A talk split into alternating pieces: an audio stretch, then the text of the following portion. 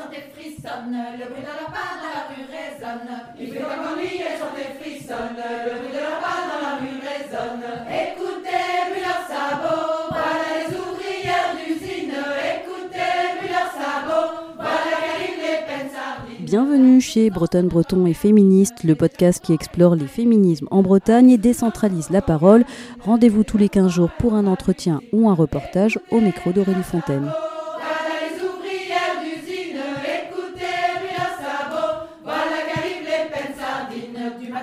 Pour ce 29e épisode, il s'agit d'une rencontre avec Patricia Godard, autrice du livre Colette Cognier, un féminisme en toutes lettres, qui vient tout juste de paraître aux éditions rennaises Go à Terre. Alors, nous allons bien sûr parler de Colette Cognier, qui était une figure du féminisme à Rennes, une écrivaine, et aussi qui a enseigné la littérature de femmes à l'Université de Rennes.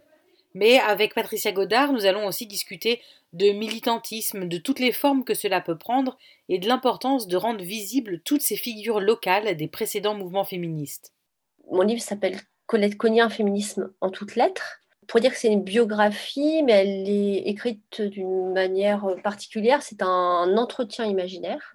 Donc je pose des questions un peu comme euh, une journaliste ou une étudiante à Colette Cognier. Et euh, les réponses euh, sont le fruit de mes, recherches. C'est une forme un peu originale qui raconte le parcours, traverse l'œuvre de Colette Cognier, donc une écrivaine, féministe, une enseignante à l'université Rennes 2, qui est née en 1936 et décédée en 2016. Là, je vais vous lire un passage de l'ouvrage de Patricia Godard. C'est un extrait que- qu'elle a conseillé, qu'elle affectionne donc.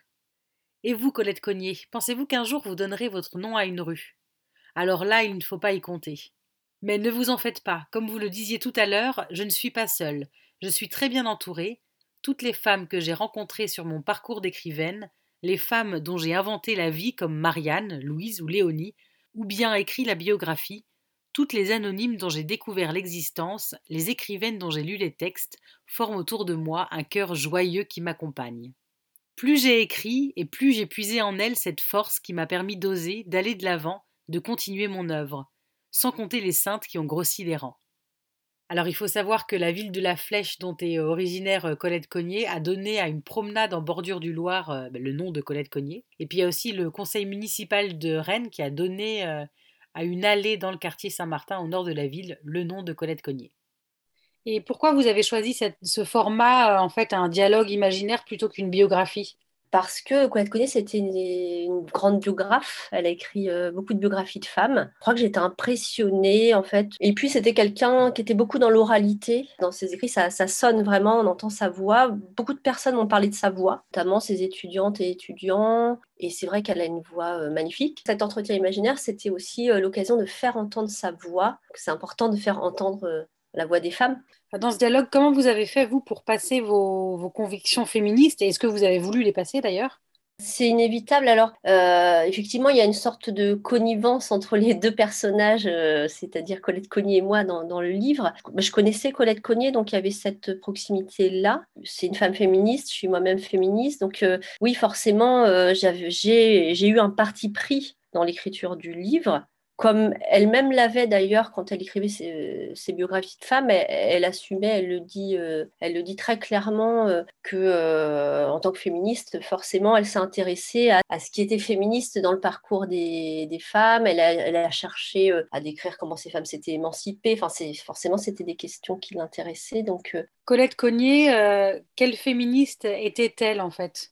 la première fois que je l'ai interrogée, c'était au téléphone. Euh, Donc, j'étais avec Lydie Poré. euh, on travaillait sur euh, notre premier livre, l'histoire des luttes féministes à Rennes dans les années 70 et 80. Et donc, euh, on cherchait des, témoignages. On nous avait dit appeler Colette Cognier. Et quand on l'a appelée, elle, elle nous a dit ah non, mais moi, je j'ai rien fait, euh, j'ai vraiment rien fait. euh. Et en fait, ce qu'elle voulait dire, euh, c'est euh, bah, je faisais pas partie d'un groupe féministe euh, militant euh, tel qu'on pouvait les voir dans les années euh, 70 ou 80. Et en réalité, en fait, son féminisme euh, s'exprimait euh, à travers deux choses. C'est l'enseignement d'abord euh, à Rennes 2 dès 1973 où elle met en place un cours de, littérature qui met en valeur que des écrivaines et puis aussi dans ses, dans ses écrits, à travers donc, ses biographies de femmes, ses parcours de femmes euh, à Rennes ou au Mans, euh, et puis un, essai qui s'appelle Le silence des filles, un roman aussi qui, qui, est écrit dans les années 80 qui est, qui est très féministe. Et donc voilà, son féminisme, elle, elle le fait passer à travers l'écriture. Pour être connue, l'écriture, c'était vraiment important. Le fait de fixer les choses par écrit, c'était une manière de, bah, de conserver une mémoire, de transmettre, etc. Et vous pouvez nous donner quelques exemples justement de ces écrits-là féministes? Qu'est-ce qu'elle écrivait?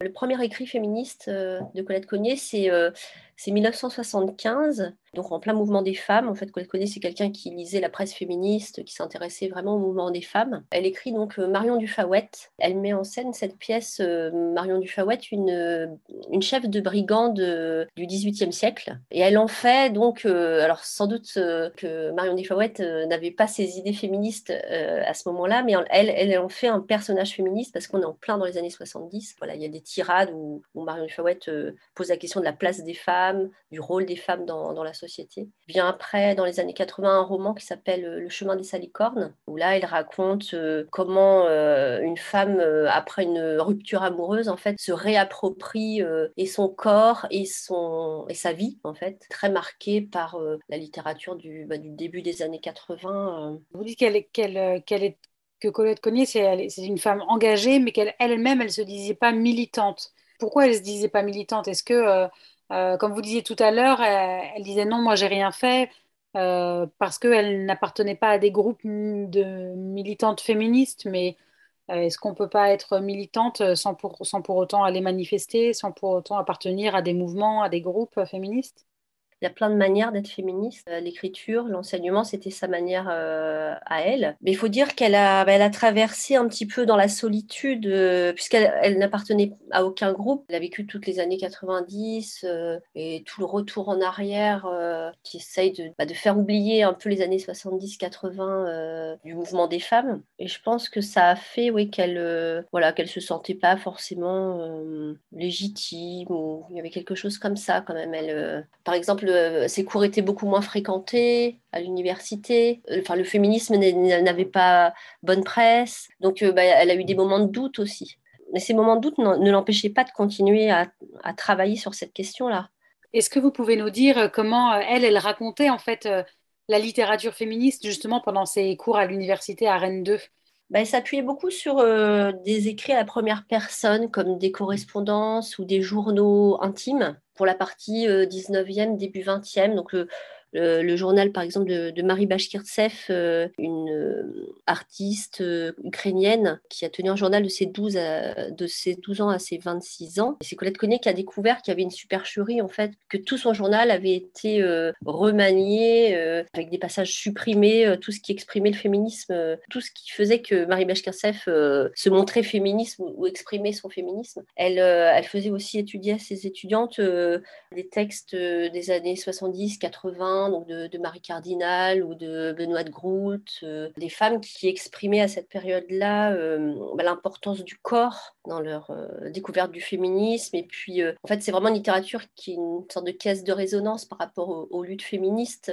Ça, voilà, c'est des textes qu'elle faisait découvrir à, à, ses étudiantes, des textes d'Emma Santos aussi, par exemple elle a fait des choses très originales à l'université, comme euh, par exemple travailler avec euh, des femmes retraitées de l'université du temps libre, avec euh, des étudiantes. Elle a fait se confronter bah, les textes littéraires avec des récits, des récits de femmes sur le mariage, autour du mariage, la maternité, l'éducation, l'éducation religieuse, etc. Et donc elle a fait se confronter expériences de jeunes femmes des années 80, textes euh, littéraires et, euh, expériences euh, bah, de femmes qui auraient pu être leur mère ou grand-mère. C'est vrai que ces questions-là de, l'éducation, ça revient beaucoup bah, dans les biographies, mais, surtout dans le silence des filles. Donc, ça s'appelle le silence des filles de l'aiguille à la plume. Et donc, Colette Cognier essaye de, comprendre pourquoi il n'y a pas eu au 19e, début 20e, pourquoi il y, a, eu si peu d'écrivaines, d'artistes, de, de, peintres, de compositrices? Donc elle, pose cette question-là. Pour y répondre, bah, pareil, elle utilise beaucoup de, journaux intimes, etc. Et euh, elle essaye de démonter tous les mécanismes, déconstruire tout ce qui fait euh, que les femmes sont, par l'éducation, cantonnées à des rôles, euh, etc. Et c'est vraiment euh, passionnant. Elle utilise aussi des, manuels scolaires ou des, livres pseudo-scientifiques qui montrent que le cerveau des femmes est, plus petit que celui des hommes, des choses comme ça. Et euh, c'est vrai que ce travail de transmission, euh, c'est vraiment quelque chose qui l'anime. En fait, c'est ça son militantisme et je pense qu'elle aurait été soulagée quelque part euh, que les luttes reprennent euh, de, manière aussi intense. Au moment du mariage pour tous, elle était vraiment euh, très en colère contre les anti-mariages.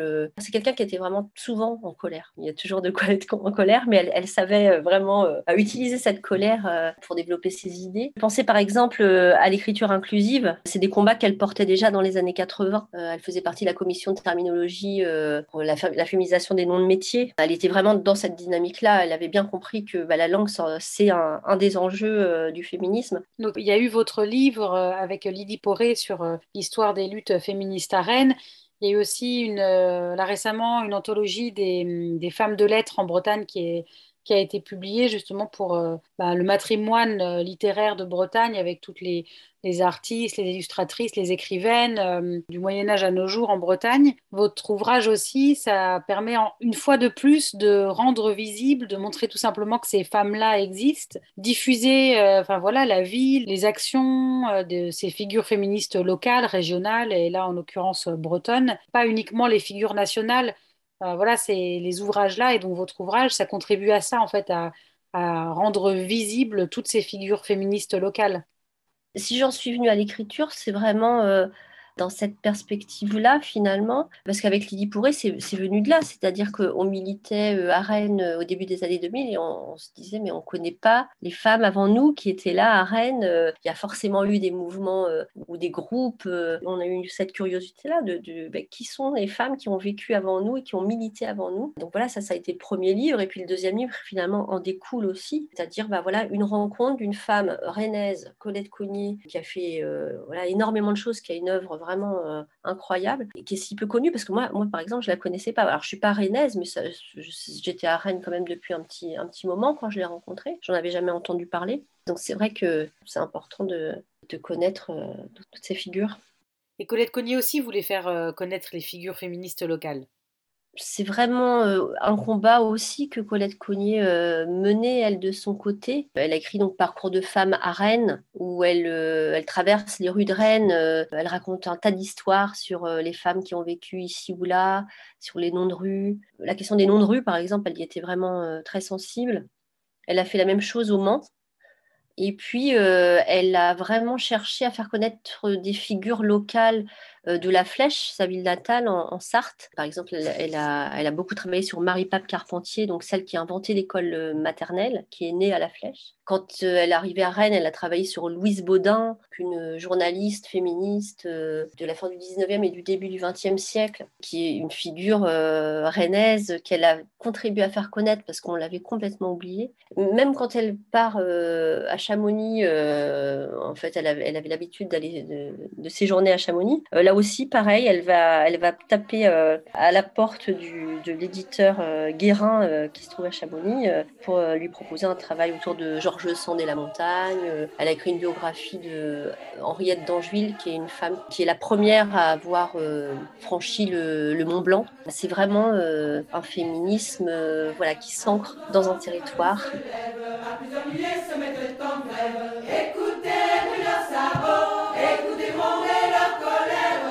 Merci beaucoup pour votre écoute. N'hésitez pas à aller vous abonner au podcast sur votre plateforme de diffusion préférée et à bientôt pour un nouvel épisode de Bretonne, Breton et Féministe.